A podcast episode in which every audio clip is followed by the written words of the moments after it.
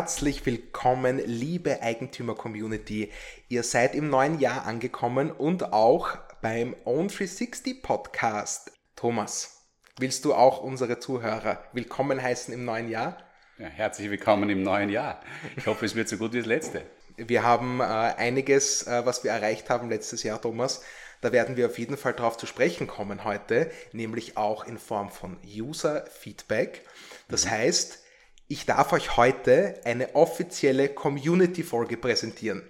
Ihr dominiert diese Folge. Diesmal gibt es nämlich nicht meine Fragen, sondern eure Fragen, denen sich Thomas stellen muss. Und ich nehme an, darauf freust du dich, Thomas, oder? Total. Aber gut, also bevor wir da jetzt reinsteigen, ja, ähm, wir haben jetzt 2022, ja, das sind drei Zweier in vier Ziffern, das ist schon was ganz Außergewöhnliches. Wie geht's dir, Thomas? Hast du den Sprung gut geschafft? Sehr. Ich habe hab die Ferien dringend gebraucht, nach einem wirklich wahnsinnig intensiven 2021 äh, mit ein paar wichtigen Meilensteinen äh, für uns. Unter anderem natürlich, dass wir unsere eigene äh, Depotverwaltung aufgebaut haben. Oh yes. Ähm, worauf wir sehr stolz sind, die äh, vieles jetzt für uns viel einfacher macht und äh, für unsere Kunden, glaube ich, jetzt schon besser macht und in Zukunft noch besser machen wird.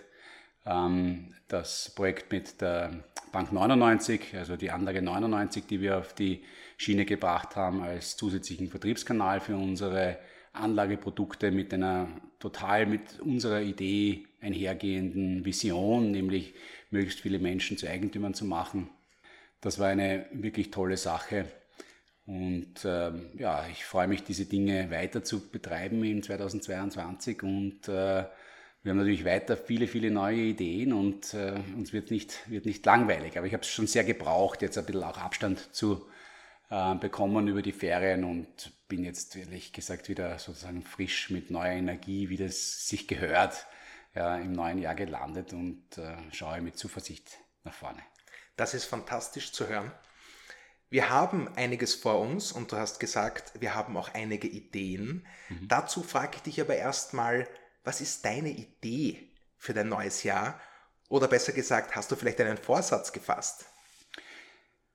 Ich habe immer viele Vorsätze, aber das, was. Ähm, also, du bist so jemand, der sich viele Vorsätze macht?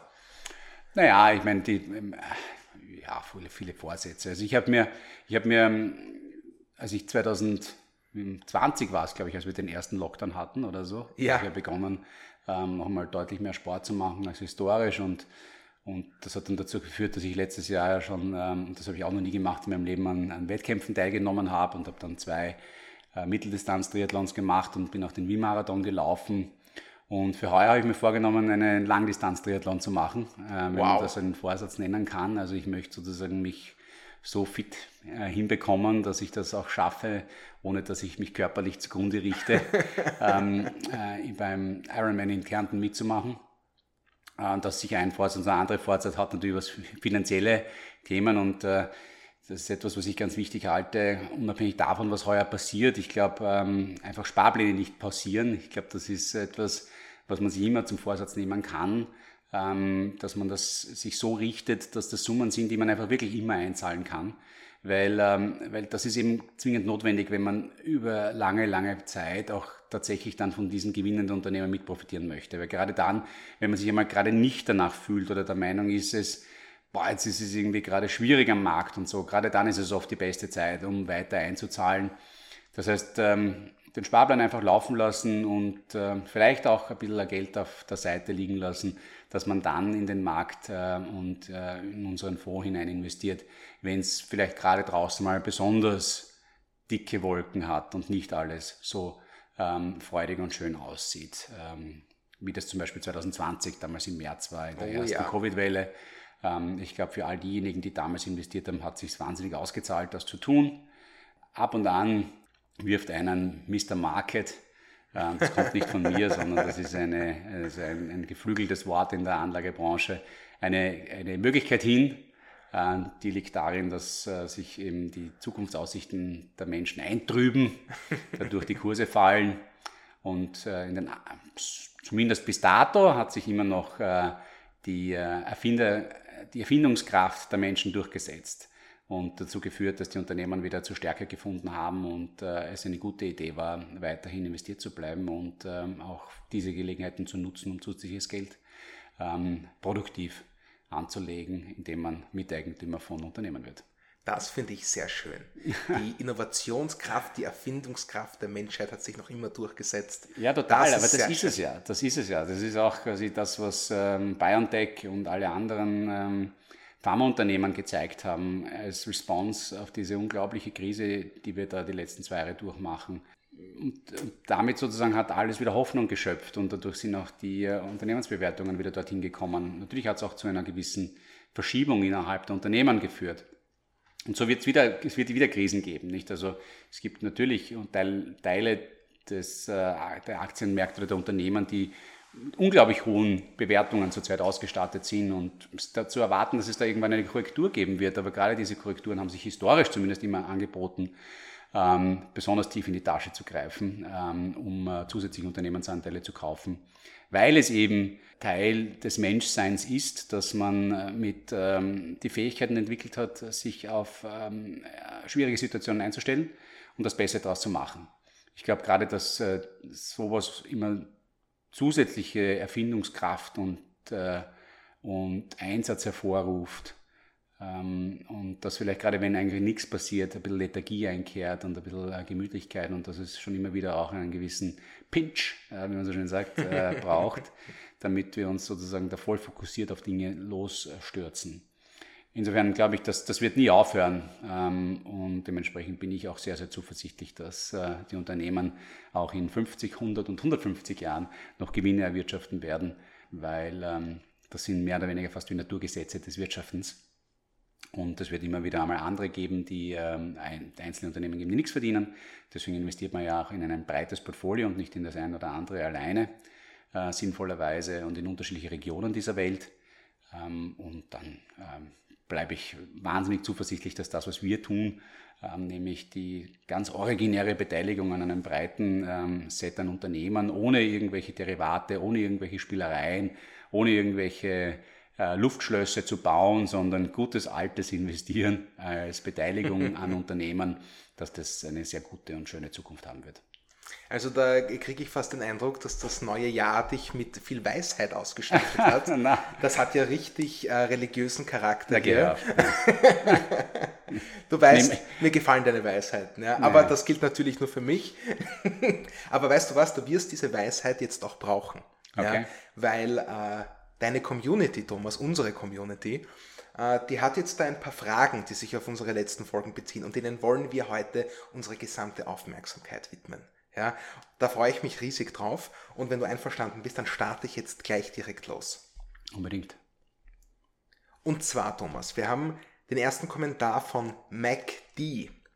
Und dieser Kommentar bezieht sich auf unsere Folge zu finanzieller Freiheit. Da haben wir darüber gesprochen, dass wenn man eine Million Euro hätte, man Dividenden in der Höhe von 20.000 Euro bekommen würde, ungefähr. Ja, ähm, du erinnerst dich daran.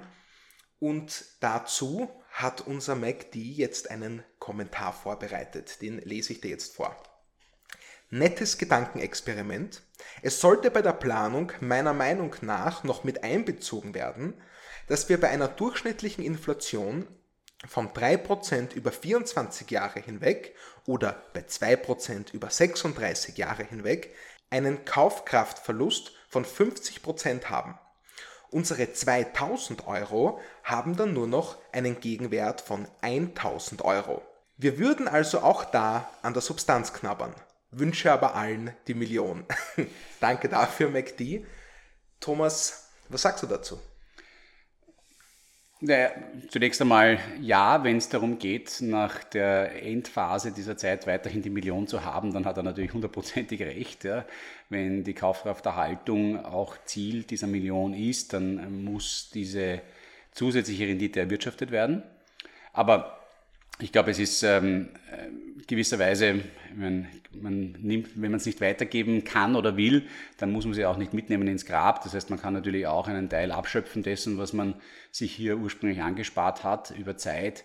Ähm, das ist glaub, natürlich ein guter Punkt. Man muss es ja nicht mit ins Grab nehmen, stimmt. Ja, also gab es immer diese lustige, äh, lustig, weiß ich nicht, aber ich fand es immer recht amüsante Werbung am Londoner Flughafen von äh, HSBC war das quasi, ähm, oder von irgendeiner Fluglinie, quasi fliegen sie First Class oder ihre Kinder werden es tun. ähm, so, als, als, das kann ich mir jetzt nicht verkneifen, das ist gut. als, als Konsumanregung äh, einer Fluglinie. Ähm, nein, ja, man kann alle diese Modelle natürlich ähm, weiterentwickeln. Die Inflation, also der Kaufkraftsverlust über Zeit hat da eine ganz signifikante Rolle zu spielen. Ich denke aber, Ziel von allen, den allermeisten Plänen ist es eben nicht, quasi mit dem gleichen Betrag dann schlussendlich auch wieder zu enden, sondern eine gewisse Abschöpfung über Zeit ist äh, zulässig. Ähm, ansonsten sprechen wir tatsächlich wahrscheinlich von einer Verdoppelung ähm, dieser Beträge dieser Renditen, die man generieren muss, oder zumindest einem, eben nur eine Herausnahme von 50 Prozent dessen, was generiert wird. Das heißt, wenn man äh, diesen Betrag nachhaltig ähm, weiter wachsen sehen möchte, würdest du sagen, sollte man statt den 20.000, statt unseren fiktiven 20.000, nur 10.000 abschöpfen und die weiteren 10.000 investieren, um daraus höhere Dividenden zu erzielen? Wie gesagt, also es ist eine, nein, nicht zwingend, weil das würde ja bedeuten, dass die Anlage nur die 2% Dividendenrendite erzeugt. Mhm. Äh, sie, ähm, historisch war es immer so, dass ähm, die Gesamtrendite von Anlagen ungefähr 50-50 aus Dividenden und aus wieder investierten Gewinnen, also dann mit äh, Wertsteigerungen der Anlage ähm, entstanden ah, ist. Ja. Ja. Dementsprechend, wenn du das anlegst in einen breit gestreuten Aktienfonds über lange Zeit, sollte der ja nicht nur 2% rentieren, sondern der sollte ja eigentlich irgendwo in der Größenordnung von ja, 5 bis 10% rentieren. Ja. Ähm, wenn er das auch dann tut, was er historisch immer wieder getan hat, dann auch nach Steuern und nach Gebühren, dann solltest du auch deine 2% entnehmen können, ohne dass sich an der Gesamtzahl etwas ändert, äh, kaufkrafttechnisch, weil die Inflation eigentlich durch weit, das weitere Wachstum des Kapitalvermögens ausgeglichen wird. Mindestens, zumindest. Da sollte auch noch ein bisschen mehr drinnen sein. Ja. Ich verstehe, ich ja. verstehe. Das muss man natürlich mit bedenken. Wir haben nicht nur äh, die Dividenden hier, wir haben natürlich auch die Wertsteigerung der Anteile, genau. die in weiterer Folge wachsen, genau. hoffentlich muss. Genau, weil ja. wir haben ja in der Folge über die Dividendenrendite auch darüber gesprochen oder die Ausschüttungsquoten, dass die Unternehmen ja nicht alles an Gewinnen ausschütten, sondern typischerweise eben einen Großteil der Gewinne oder zumindest die Hälfte der Gewinne auch wieder reinvestiert werden im eigenen Unternehmen. Und das sollte ja auch äh, von der Idee her zu weiteren Wertsteigerungen führen. Und ähm, die wiederum sollten eigentlich schon so groß sein, dass sie zu einem Ausgleich des Wertschöpfungs, ähm, äh, des Wertverlusts durch Inflation ähm, reichen. Wunderbar. Also diese Frage, die sehe ich eigentlich als äh, sehr befriedigend beantwortet. Ich hoffe, du siehst das auch so, MacD. Äh, danke, Thomas. Äh, gute erste Runde, würde ich sagen. Wir fahren fort äh, mit Userin Lula. Die hat äh, folgende Frage. Und zwar, sind irgendwelche weiteren, vielleicht internationalere Produkte von On360 geplant? Zum Beispiel Own Asia, Own World und so weiter. Ich bin wirklich ein großer Fan, wie einfach und unkompliziert bei euch alles funktioniert und möchte deshalb alle Investitionen nur mehr mit On360 tätigen. Na, da, also ich glaube, da, da, da, da freuen wir uns aber ganz besonders, Lula. Ja, da, da freue ich mich natürlich sehr. Ähm, die, ähm, zunächst muss man natürlich sagen, dass unsere beiden aktuellen Produkte eh internationale Produkte sind, ähm, von ihrer Struktur her. Ähm, die Weltfonds sind mit regionalem Fokus, ähm, einmal eben sehr stark auf den österreichischen Markt, einmal stark für den deutschen Markt gebaut, ähm, um eben die Tendenz von Anlegern, die gerne in Unternehmen investieren, die sie kennen, abzubilden, aber gleichzeitig einen internationalen Kreis an Unternehmen aufzumachen, was dazu führt, dass die ähm, die Risikoseite der Anlage deutlich geringer ist, relativ betrachtet zu einem reinen regionalen Produkt, wo man nur in ein Unternehmen investiert, das an einer gewissen Heimatbörse äh, notiert ist oder sind. Ähm, wollen wir trotzdem weitere Produkte machen? Ähm, ja, ich glaube, da gibt es Platz dafür. Was erwartet uns da? Es ist doch ein bisschen zu früh, also, um da quasi schon konkrete Dinge zu, äh, vielleicht preiszugeben. Aha. Aber was ich immer schon sehr spannend fand, war die Überlegung, ähm, in unserem Voting-Prozess entsteht ja ein Ranking. Ja. Und äh, dieses Ranking hat meines Erachtens nicht nur eine Aussage dahingehend, oder es hat eine sehr breite Aussage im Hinblick auf das Thema Environmental, Social and Governance. Äh, welche Unternehmen tun einen, gut, tun einen guten Job in diesem Bereich? Und ich würde es spannend finden, wenn man zum Beispiel die Top 3 aus jeder Industrie ähm, zusammen in ein Produkt packen würde. Aha. Sowas wie die, die ESG Leaders, wenn man so möchte, aus unserem Portfolio. Äh, ich kann mir gut vorstellen, dass die Community da eigentlich einen sehr stark, einen, einen sehr guten, eine Wahl trifft, ja, die sehr für die Zukunftsperspektive dieser Unternehmen spricht. Ähm, und das wiederum sollte eigentlich ähm, zu einer, zu einer sehr positiven Selektion auch im Hinblick auf Performance führen. Ähm, wir werden uns das anschauen, wir werden uns auch ein bisschen da historische Zahlen dazu ansehen, was gewesen wäre, wenn. Ähm, aber ich glaube, das wäre vielleicht ein Produkt, das ich persönlich auch nochmal ganz spannend äh, finden würde. Es ist ein bisschen schwierig in andere Assetklassen, also in andere Anleihen, äh, Anlageprodukte ähm, hineinzugehen, wie zum Beispiel Anleihen. Ähm, aufgrund der aktuellen Zinssituation ähm, ist dort äh, das Risiko, äh, obwohl Anleihenfonds generell als Risiko ähm, als mit geringerem Risiko empfunden werden als Aktienfonds, was auch stimmt, weil sie typischerweise kurzfristig nicht so stark schwanken, aus dieser Brille der Schwankungsbreite, die ja. halt im Finanzbereich als Risiko definiert wird, aber eine, der Kauf einer Anleihe, die eigentlich nichts mehr rentiert, ähm, weder nominell noch real, also weder unter Berücksichtigung von Inflation als ohne, ähm, als diversifizierendes, also quasi streuendes Asset, also als Produkt, das ich zu einer An Aktienanlage dazugebe, damit ich halt irgendwie nicht das volle Aktienrisiko habe, sondern ein bisschen weniger. Das ist halt sehr, sehr schwierig, weil sobald die Notenbanken die Zinsen erhöhen werden, dann werden alle diese Produkte im ersten Moment einmal an Wert verlieren. Da müsstest du uns jetzt aber kurz erklären, was eine Anleihe ist überhaupt.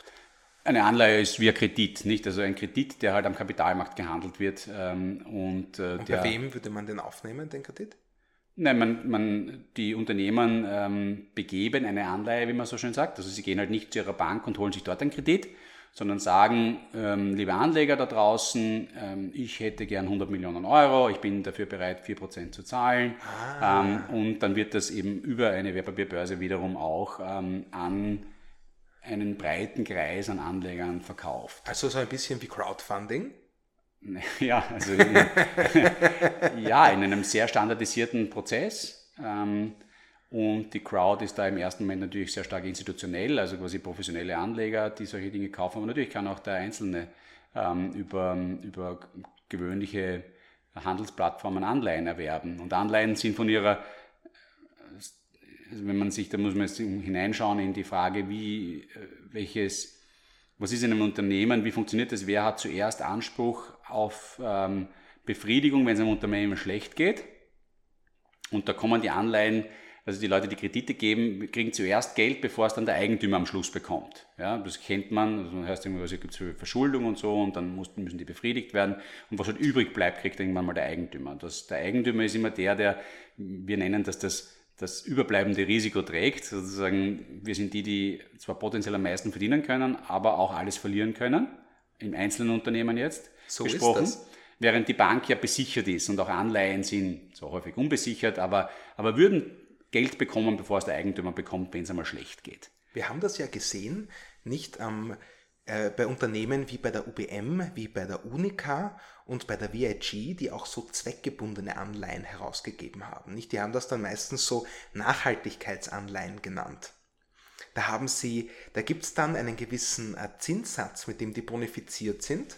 Nicht? Da kriegt man so einen Coupon und äh, das heißt, man verborgt das Geld auf eine gewisse Zeit und bekommt das dann mit Zinsen wieder zurückgezahlt und kann sich gleichzeitig darauf verlassen, dass das Unternehmen dann sogar etwas Nachhaltiges damit macht, unter bestimmten Kriterien. Es gibt tausend Spielarten von, von Anleihen. Ähm, die traditionelle Unternehmensanleihe oder die Staatsanleihe, Staaten verschulden sich ja auch. Mhm. Ähm, ja, es, also ein, es unterscheidet sich halt von einer Aktie, in dem dass es typischerweise eine fixe Laufzeit hat. Also quasi borgen wir Geld für fünf Jahre, nach fünf Jahren kriegst du es retour. In der Zwischenzeit zahle ich dir Zinsen. Es gibt aber natürlich jegliche Art der Spielarten. Was ich aber grundsätzliche Thema zu, zum Thema, was unsere Produktportfolien betreffen wird, Traditionell würde man sagen, man hat Aktienfonds und man hat Anleihenfonds. Okay. Ähm, heute ist die große Herausforderung, dass mit Anleihenfonds aktuell nichts zu verdienen ist, jedenfalls nicht mit Anleihenfonds, in denen Anleihen sind, die tatsächlich weniger Risiko haben als Aktien, okay. weil es gibt sogenannte Junk Bonds, ähm, ähm, das heißt Anleihen, die mit sehr hohem Risiko ausgestattet sind, an Unternehmen begeben werden, die die sehr hohe finanzielle Risiken in sich tragen. Da gibt es noch Renditen zu generieren, aber dort besteht halt auch ein hohes Ausfallsrisiko, dass auch tatsächlich nichts mehr zurückkommt. Okay. Das heißt, das äh, ist für mich sowieso keine Frage in unserem Setup, dass wir jemals solche Produkte begeben würden. Sondern wenn, dann muss es was Sinnvolles sein, dass der Anleger tatsächlich besser für sich strukturieren kann, ob er bereit ist, dieses volle Aktienschwankungsrisiko zu tragen oder ob er gerne ein bisschen weniger hätte, indem er ein zweites Produkt hat, das dazu Sinn macht. Das machen eigentlich nur super hochqualitative Anleihen, also Aha. von Unternehmen, wo die Wahrscheinlichkeit, dass sie nicht zurückzahlen werden, extrem gering ist. Oder eben von Staaten, wo diese Wahrscheinlichkeit extrem gering ist. Und diese Anleihen rentieren aktuell alle negativ. Ja, also negativ. Negativ. Was bedeutet denn da negativ? Dass man Geld dafür naja, bekommt, das, dass man sich Geld ausborgt? Naja, es funktioniert dann schlussendlich so, diese Anleihen werden nicht negativ begeben, sondern werden ähm, du kriegst zum Beispiel, ich sage, ich gebe dir jetzt, ähm, ähm, ich borge mir von dir 100 Euro aus. Ja, jederzeit. Und, äh, genau. und, äh, und ich verspreche dir dafür 1% Zinsen. Naja. Und jetzt ist jemand anderer bereit zu sagen, ah, du hast so hohe Bonität, ich bin sogar bereit, äh, für diese 1% äh, Zinsen, die du tatsächlich zahlst, ja, dir heute ähm, 110 Euro zu zahlen für diesen für, diese, für diesen Anteilschein, dass ich diese 1% Zinsen von dem bekomme, weil der zahlt immer nur seine 1% Zinsen. Aber ich sage, ich zahle halt mehr dafür. Ja? Aha, okay. Und, ähm, und wenn du das natürlich machst, kaufe ich ja, dann kriege ich nicht mehr auf meine 110, ist das eine Prozent, nämlich der eine Euro auf die 100, nicht mehr ein Prozent, sondern schon weniger. Ne? Und, äh, und das kann man so lange spielen, bis das negativ wird, dieses Spiel. ähm, und das ist die Realität heute. Nicht? Das ist die Realität heute. Heute kaufst du quasi einen Anteilschein an zum Beispiel einer zehnjährigen deutschen oder österreichischen Staatsanleihe mit der Gewissheit, dass du in zehn Jahren weniger dafür zurückkommst, als du heute dafür zahlst. Und warum würde ich das machen?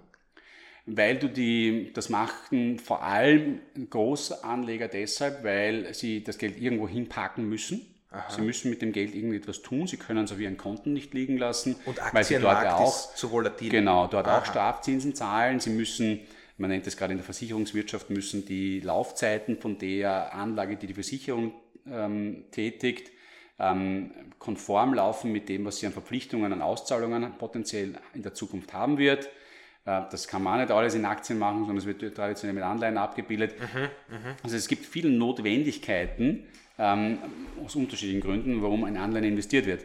Und das führt dazu, dass, ähm, dass viele von diesen Anleihen heutzutage eben negativ rentieren. Und negativ rentieren tut etwas dann, wenn ich in dem Fall für einen Anspruch 100 zu bekommen in Zukunft heute 110 zahle. Aha, okay. Nicht? Weil okay. wenn ich heute 110 zahle und... Das heißt, so, und so sagt man dann negativ. Und die Zinsen diese, diese, diese, diese 10 nicht ausgleichen, nicht? Diese, die 100, die ich in fünf Jahren kriege, und ich kriege aber jetzt, ich zahle heute 110, ich kriege noch 5 mal 1. Na, dann habe ich insgesamt, wenn ich die 100 am Schluss zurückkriege, 105 gekriegt für die 110, die ich jetzt zahle. Damit habe ich eine negative Rendite erwirtschaftet. Ja? Das ist interessant. Und, äh, und das ist leider im gesamten hochqualitativen Anleihenmarkt nach wie vor der Fall. Und das wirklich Dramatische, was da passieren kann dabei, ist das, und das ist nicht, dass das das erste Mal der Fall wäre, das hat es historisch schon einmal gegeben, ist, dass sobald jetzt die allgemeine Zinslandschaft wieder steigt, also neue Anleihen zu höheren Zinsen wieder begeben werden, dann verlieren diese Anleihen heute, dann würde keiner mehr bereit sein, für diese 100 Euro in Zukunft 110 zu zahlen. Aber hat man so den heute. Vertrag schon, nicht? Ja, genau. Und dann wird es aber, das wird alles gehandelt am Markt und auf einmal ist es, ist, kriegst du nicht mehr 110 dafür am Markt, sondern vielleicht kriegst du mal wieder 105 am Markt. Oh. Oder sogar nur 102 am Markt und so. Und du hast damit also auch bei diesen Anleihen ein Marktpreisrisiko. Mhm. Wenn die Zinsen steigen, fallen diese Anleihen im Wert und das spürst du dann wieder unmittelbar in deinem Depot. Ich verstehe. Und so können Anleihen zu einem wirklich riskanten ähm, äh, Anlageobjekt werden. Das heißt, kurzfristig ist kein On360 Anleihenfonds geplant. Also es ist sehr schwierig. Also es ist eine, also es ist ein wirklich schwieriges Thema. Ähm, am sinnvollsten ist es aktuell tatsächlich neben Aktienfonds, davon bin ich fest überzeugt, keine Anleihenfonds oder sonstige Dinge zu halten, sondern Cash zu halten. Ähm, insbesondere, wenn man eben keine Strafzinsen dafür zahlt, was für viele ähm, Privatanleger nach wie vor der Fall ist. Das äh, war ein sehr spannender Ausflug, Thomas. Ja, äh, alles viel zu lange. Ich bin irgendwie so long-winded heute. Also, bin offensichtlich zu gut ausgeruht, ich rede zu viel. okay, na da, da habe ich keine Sorge, das wird sich schnell wieder erledigen. also das war äh, ein interessanter Ausflug zu Anleihen. Äh, schön, dass wir das auch mal äh, besprochen haben. Da sehe ich auch großes Bisquiz-Potenzial, wenn du mich fragst. Ähm, wir hätten dann noch eine Frage. Und zwar von Josie A. Ja, und äh, diese Frage, die habe ich jetzt äh, ein bisschen abgekürzt. Äh, du entschuldigst äh, Josie A., auch wenn sie wirklich interessant ist. Äh, und zwar bezieht sich das auf die Pensionen, Thomas. Ja, wir haben mhm. Äh, in unserer finanziellen Freiheit-Folge auch über Pensionen gesprochen. Ähm, daran erinnerst du dich. Und ähm, hier geht es jetzt um eine Gruppe an Personen, über die wir nicht gesprochen haben. Du könntest überrascht sein. Die Gruppe jener Personen, die über der Höchstbeitragsgrundlage verdienen, werden vollkommen ignoriert. Diese Gruppe hat sich einen Lebensstandard aufgebaut, der mit der ASVG Höchstpension ohne Kapital nicht aufrechterhalten werden kann. Hier sollte und könnte Own aus meiner Sicht ein First Player bei der Vorsorge werden. Was sagst du dazu, Thomas? On360 als Anlageobjekt für Hochverdiener? Naja, ich, ich glaube, was ja hier angesprochen wird, ist private Vorsorge. Ja, dass man eben anlegt, damit man in Zukunft äh, sich den Lebensstandard erhalten kann. Äh, ich glaube, jegliche langfristige Anlage hat diese Komponente der privaten Vorsorge in sich. Die Frage ist quasi, welches Produkt eignet sich dafür? Das ist genau das gleiche Produkt, das sich für ein langfristiges Anlegen eignet. Äh, klarerweise unsere Art von Produkten. Ähm, was sich historisch eben gezeigt hat, ist das, dass der Gesetzgeber auch versucht, äh, diese ähm, Art der privaten Pensionsvorsorge, die sogenannte dritte Säule, auch steuerlich zu unterstützen. Das hat man in der Historie leider sehr schlecht gemacht. Mhm. Ähm, wir hatten, glaube ich, schon mal die Gelegenheit, über die prämienbegünstigte Zukunftsvorsorge zu sprechen. Das heißt, ja. das ist das aktuell in Österreich äh, laufende Produkt. In Deutschland gibt es ähnliche Produkte, die mit staatlichen Förderungen vertrieben wurden, die aber von Grundstruktur her so gebaut waren, dass sie eigentlich nicht wirklich äh, attraktive andere Produkte sind. Vor allem aufgrund zu hoher Kostenbelastungen, ähm, die sich aus der damals mandatierten, also notwendigen äh, Kapitalgarantie ähm, äh, gegeben haben. Ich erinnere mich. Genau. Zusätzlich haben diese Kapitalgarantien die Herausforderung, dass sie nur von Banken und Versicherungsunternehmen äh, sinnvollerweise begeben werden können, weil die die finanzielle Stärke haben, das auch tatsächlich zu machen und das den Wettbewerb sehr einschränkt. Aha, okay, das heißt zu wenig Konkurrenz. Ja, aber wenn es viel Konkurrenz gibt, dann, dann entwickeln sich die Preise meistens dorthin, was halt maximal möglich ist. Ja. Und wenn es Konkurrenz gibt, dann passiert das oft nicht. nicht? Dann gibt es oligopolistische Überrenditen, die man da generieren kann und äh, mit niemandem was vorwerfen, aber ich glaube, die prämiengünstige Zukunftsvorsorge war ein gutes Geschäft für diejenigen, die es verkauft haben, weniger für die, die es tatsächlich gekauft haben. Ähm, jetzt gibt es hier eine Entwicklung ähm, seit vielen Jahren im Gespräch, das sogenannte paneuropäische private Pensionsprodukt. Es klingt sehr verkopft, ist es auch ein bisschen, aber es ist von der Idee her nichts anderes als das, dass die äh, Europäische Union sagt. Wir sehen das Thema genauso wie unser lieber User oder unsere liebe Userin, ähm, dass äh, die Menschen privat vorsorgen sollen. Und wir wollen, dass sie das erstens einmal so tun können, dass sie das nicht mehr nur auf nationaler Ebene machen können, sondern wenn sie auch ihren Lebensmittelpunkt äh, verlegen, dass sie nicht gezwungen sein sollen, ihre Anspar, ihre dritte Säule Produkte aufzulösen und neue zu machen, sondern dass sie das mitnehmen können. Das ist praktisch. Ähm, und ähm, die Union hat keine Steuerkompetenz, das heißt, man ist abhängig von äh, der jeweiligen nationalen Besteuerungsregelungen rund um diese Produkte. Aha. Aber es wird sogenannte PEPs, paneuropäische private Pensionsprodukte geben. Ähm, die müssen von der Europäischen Wertpapieraufsicht quasi abgestempelt werden. Da darf dann Pan-European Pension Product draufstehen. Ähm, und ähm, man wird sehen, wie die Staaten darauf reagieren, welche steuerlichen äh, Zuckerln es geben wird, um dann in solche Produkte hinein zu investieren. Am Ende liegen dahinter wieder Ansparprodukte und es wird sich dann quasi zeigen, ähm, welcher Anbieter hier was anbietet. Im Wesentlichen ist es so, dass die äh, Union gesagt hat, es muss so etwas wie ein Basisprodukt geben.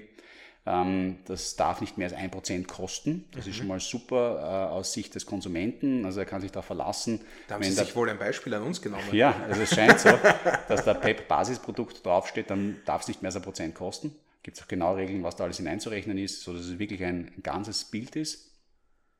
Und, und diese Produkte können mit unterschiedlichen ähm, ähm, sogenannten Bestandssicherungsmechanismen ausgestattet sein. Also was meine ich mit Bestandssicherung? Man will dem Anleger halt auch das, die Sicherheit geben, dass er, wenn er dann in Pensionsalter ist, dass er sein Geld auch wirklich hat. Das waren eben die klassischen Kapitalgarantien. Ähm, man sagt aber heute, und man weiß ja auch, mit Kapitalgarantien wird es nicht möglich sein, ähm, so etwas wie ein Prozent zu halten.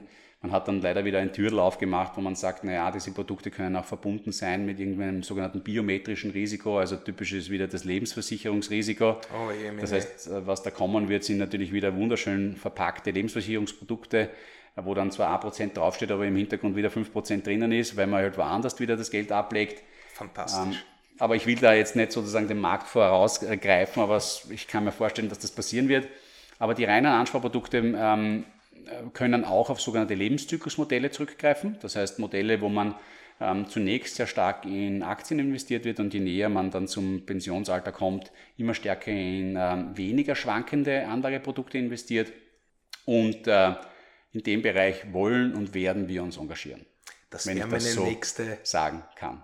Das, das, ist, das ist spannend. Das ja. ist spannend. Das kommt mir gerade recht, Thomas. Ich bin nämlich Ende letzten Jahres 30 geworden. Das heißt, ich, ich bin bereit. Ja? Her mit unserem Lebenszyklus-Modellprodukt. Ja, nein, also ich, davon, ich bin davon überzeugt, dass, dass, wir, dass wenn das steuerliche Vorteile auch noch bekommen sollte, wovon ich ausgehe, ähm, weil es eben heute auch so ein Produkt gibt und ich glaube, es aus Sicht der einzelnen Mitgliedstaaten, insbesondere aus der österreichischen Sicht, Sinn macht, hier einen Incentive, also quasi ein, Zuckerl, äh, ein steuerliches Zuckerl zu geben, wenn die Leute bereit sind, ihr Geld für eine gewisse Zeit auch zu binden und es wirklich für den Pensionszweck vorzusehen. Ähm, das kann zu einer echten Mobilisierung von Kapital führen. Was wird der Unterschied sein zwischen diesen Produkten und unserem bestehenden Produkt? Im ersten Moment gar nicht mal großartig viel von dem, was man tut. Man wird im Ende des Tages abtauschen zwischen Flexibilität, ähm, On 360 heute heißt volle Flexibilität, heißt ich kann jeden Tag verkaufen, äh, ich bin an nichts gebunden, versus On 360 und unsere Fonds in Form eines PEPs, also eines dieses Pensionsprodukts wird halt heißen, ich habe diese Flexibilität nicht mehr. Äh, da gibt es dann Mindesthaltedauern, die einfach der Staat vorgibt, weil er sagt quasi, naja, ansonsten hat das keinen Pensionscharakter, aber dafür eben Steuerzuckerl. Ja? Und Aha. das wird dann halt die Wahl sein. Will ich voll flexibel sein, ähm, dann kann ich weiterhin einfach die Fonds so kaufen, wie das ist. Ich kann jederzeit verkaufen. Oder will ich dazu sozusagen noch einen Steuerzuckerl haben, dann muss ich halt bereit sein, das Geld auch länger zu binden und kann dann halt nicht jeden Tag verkaufen, sondern muss wahrscheinlich einmal ein paar Jahre lang ja, einfach sagen, nein, das ist jetzt stabil, ich zahle da ein und da bleibe ich dabei. Für viele unserer Kunden, muss man ganz ehrlich sagen, die das sowieso so machen, ja, ähm, wird das sicher eine super spannende Alternative werden. Ich glaube am Ende des Tages, man wird sich beides halten, ja, gerade in unserem Fall, wo man ähm, keine Transaktionskosten, äh, keine Depotführungsgebühren hat äh, und wir auch nicht daran denken, daran etwas zu ändern. Ähm, das hört man natürlich gern. Ähm, glaube ich, kann man, kann man sehr wohl noch immer die, die, den, den Grund für ein täglich fälliges Produkt, also täglich rückzahlbares Produkt sehen, wenn es dieses attraktive, steuerlich begünstigte, langfristige Produkt gibt. Thomas, dann kommen wir jetzt auch schon zur letzten Frage. Ja, und diese Frage, die stelle ich jetzt gesammelt äh, für einige User, äh, mhm. die das gefragt haben. Und zwar bezieht sich das auf unsere letzte Ausschüttung. Ja, mhm. äh, du, äh, du grinst schon. Ähm, es gab nämlich ähm, und es gibt nach wie vor noch eine offene Frage, die noch nicht ganz angekommen ist. Und zwar, warum macht die Ausschüttung, die wir Ende des letzten Jahres getätigt haben und immer am Ende des Jahres tätigen, keinen Wertunterschied für mein Depot. Jetzt abgesehen jetzt mal von der Steuer, die ich zahle, auf, ähm, die du sowieso zahlen müsstest, ob jetzt über die Ausschüttung oder ob sie sonst vom Fonds abgezogen werden würde. Das macht deshalb keinen Unterschied, weil also ein Fonds ist ja wie ein Bündel an Unternehmensanteilen Ja. mit einem Konto. Ja. Ja, also so quasi das Cash liegt am Konto und dann hat dieser Fonds Anteile in unterschiedlichen Unternehmen. Und das, was die Summe von diesem Wert in diesem Konto und dem Wert dieser Unternehmensanteile, je nachdem wie es in der Börse gerade wert sind, ist äh, das, was wir sozusagen den, Fonds, den, den Wert aller Vermögensgegenstände des Fonds nennen. Und der dividiert durch die Anteile, die es am Fonds gibt, Ja. ist der Fondspreis oder der Anteilscheinpreis. Das macht Sinn. So, wenn ich jetzt aus diesem Kontotopf Geld herausnehme, Ja. um es auszuschütten, dann wird der Wert dieses Kontos mit, gemeinsam mit diesen ganzen anderen Vermögenswerten Ja. geringer. Okay, okay, ja. Soweit bin ich. Ja, jetzt dividiere ich das durch die gleiche Anzahl von Anteilen, Ja. deswegen wird auch der Fondspreis geringer. Ah, okay. Es Ja. kommt. So, und jetzt habe ich aber ja das Geld rausgenommen und ausgeschüttet. Ja. Das heißt, es landet beim Anleger am Konto. Ja. So, und jetzt habe ich quasi zwar einen Fondsanteil, der ein bisschen weniger wert ist, Ja. aber das, was er weniger wert geworden ist, habe ich halt am Konto wieder. Deswegen ist quasi das, was ausgeschüttet wird, plus das, was jetzt noch meine, meine Fondsanteile wert sind, das gleiche, als die Fondsanteile wert waren bevor der, vor der Ausschüttung. Und wenn ich jetzt meine Wiederanlage anhabe, was fast alle unsere User haben, dann wird, dann wird einfach mit dem Geld wieder Fondsanteile gekauft. Genau, es ist jetzt eben nicht mehr so, dass also das Geld kommt dann wieder retour herein in den Fonds, in dem sozusagen wieder es zufließt in dieses Konto hinein und der, Anteil, und der Anleger kriegt dafür frische Anteile. Deswegen hat er jetzt sozusagen einen höheren Anteil und, äh, da, und das ist im Wesentlichen, das ist genau das gleiche, was er vorher gehabt hat. Es hat sich nur ein bisschen verschoben zwischen Fondspreis und Anteilscheinen. Das Ja? heißt, er hat ein paar mehr Anteile, die aber ein bisschen weniger wert sind. Genau so ist es. Genau so ist es. Okay, Ja. ich, glaube, ich glaube, damit haben wir diese Frage auch nochmal gut behandelt. Äh, Das war wichtig. Und der Blick auf die Uhr verrät mir, Thomas, dass unsere, heute, dass unsere heutige Community-Folge leider schon ihr Ende erreicht hat. Bevor wir jetzt aber Schluss machen, Thomas, ja, ähm, muss ich noch auf etwas zurückkommen, das viele unserer User schon gemerkt haben, das du auch am Anfang schon erwähnt hast. Und das ist natürlich die Anlage 99. Thomas, was haben wir da vor uns? Du hast gesagt, es ist ein neuer Vertriebskanal. Ja, also äh, die Anlage 99 hat sich ergeben ähm, in einem länger währenden Gesprächen schon mit der Bank 99, mit der Digitalbank der österreichischen Post. Ähm, die fanden das, was wir machen mit On360 immer ganz toll ähm, und äh, sind dann auf uns zugekommen und haben gefragt, ob wir uns vorstellen könnten, mit ihnen gemeinsam ein Anlageprodukt zu entwickeln. Wow. Ähm, und ähm, für uns macht das äh, natürlich allen Sinn der Welt, weil ähm, ein so starker Vertriebskanal wie die Bank 99, die österreichische Post, einfach die Möglichkeiten hat, Menschen zu erreichen, die wir nicht haben. Und es ist äh, von der Preisgestaltung her genau gleich wie bei uns. Es ist das gleiche Produkt in Österreich äh, wie bei uns. Das heißt, die Experience auf der App ist, eine, ist, ist anders. Dort ist es viel fokussierter auf das Thema quasi der Anlage. Bei uns hat die Community ja einen sehr großen ähm, ähm, Anteil und auch das ganze Thema Voting, also Aussuchen des Universums und so Dinge.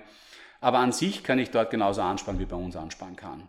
Und äh, für uns ist das, für uns war es eine Chance, die wir uns definitiv, die wir mit äh, offenen Armen empfangen haben, weil schlussendlich geht es uns, wie gesagt, ums gleiche Ziel, nämlich möglichst viele Menschen sinnvoll am, am Kapitalmarkt zu beteiligen. Und das Erreichen der Menschen ist die schwierigste Aufgabe. Das Okay. passende Produkt zu bauen ist auch nicht ganz einfach, weil man eben sehr automatisiert agieren muss können, um das über dies, zu diesem Preis anbieten zu können. Aber das Schwierigste ist, wie schafft man es, ähm, etwas, wo viel Glas zerschlagen wurde in der Vergangenheit, oder Porzellan zerschlagen wurde, sagt man, glaube ich, äh, ähm, das Vertrauen zu schaffen, dass Anlegen in Unternehmensanteile, wenn man es richtig macht, nicht so riskant ist, wie alle irgendwie glauben, dass man damit tatsächlich Geld verdienen kann. Ähm, ich glaube, wir haben das ähm, bewiesen über die letzten Jahre, wie das funktionieren kann. Und, ähm, aber es ist trotzdem, es ist ein, es ist ein steiniger Weg. Man, es ist sehr, sehr viel Regulierung, man muss sehr aufpassen, was man sagt, weil es eben auch viele Leute gibt, die es nicht gut meinen. Daher tut man sich sehr schwer, Aufmerksamkeit für diese Themen zu generieren. Und äh, da ist ein, ein starker Vertrieb sehr hilfreich, den wir uns in der Form ansonsten selbst persönlich nie leisten könnten. Und so hat sich diese Zusammenarbeit dann ergeben. Ich glaube, für beide Seiten eine, ein schönes Projekt. Äh, jetzt sind wir mal so gestartet. Ähm, wir sind froh, dass wir da mit der Bank 99 wirklich auch tolle, ein tolles Team haben, mit dem wir da zusammenarbeiten. Und mir ist es sozusagen, für uns ist es ein, war es ein wirklich schöner Erfolg, wenn es dahin geht, unsere Vision, nämlich möglichst viele Menschen am Kapitalmarkt zu beteiligen, einen Schritt nach voranzubringen. Ja, das ist natürlich eine sehr coole Sache. Also kurz gefasst nochmal, die österreichische Post betreibt eine Bank, mhm. die Bank 99. Mhm. Und mit dieser Bank mhm. haben wir eine Kooperation. Richtig?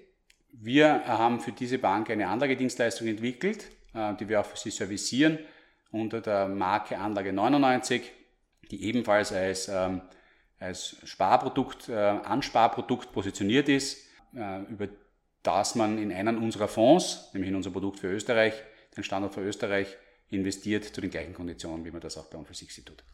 Thomas, danke, dass du das noch für uns klargestellt hast.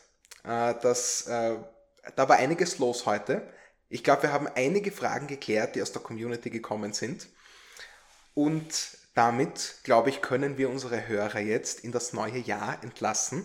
Ja, wir wünschen euch nochmal ein frohes Neues, wir wünschen uns allen ein schönes 2022, darauf, dass es vielleicht ein bisschen angenehmer wird als 2021 mhm. und wünschen euch damit einen guten Morgen, eine schöne Mittagspause oder eine gute Nacht, je nachdem, wann ihr das hört. Ciao!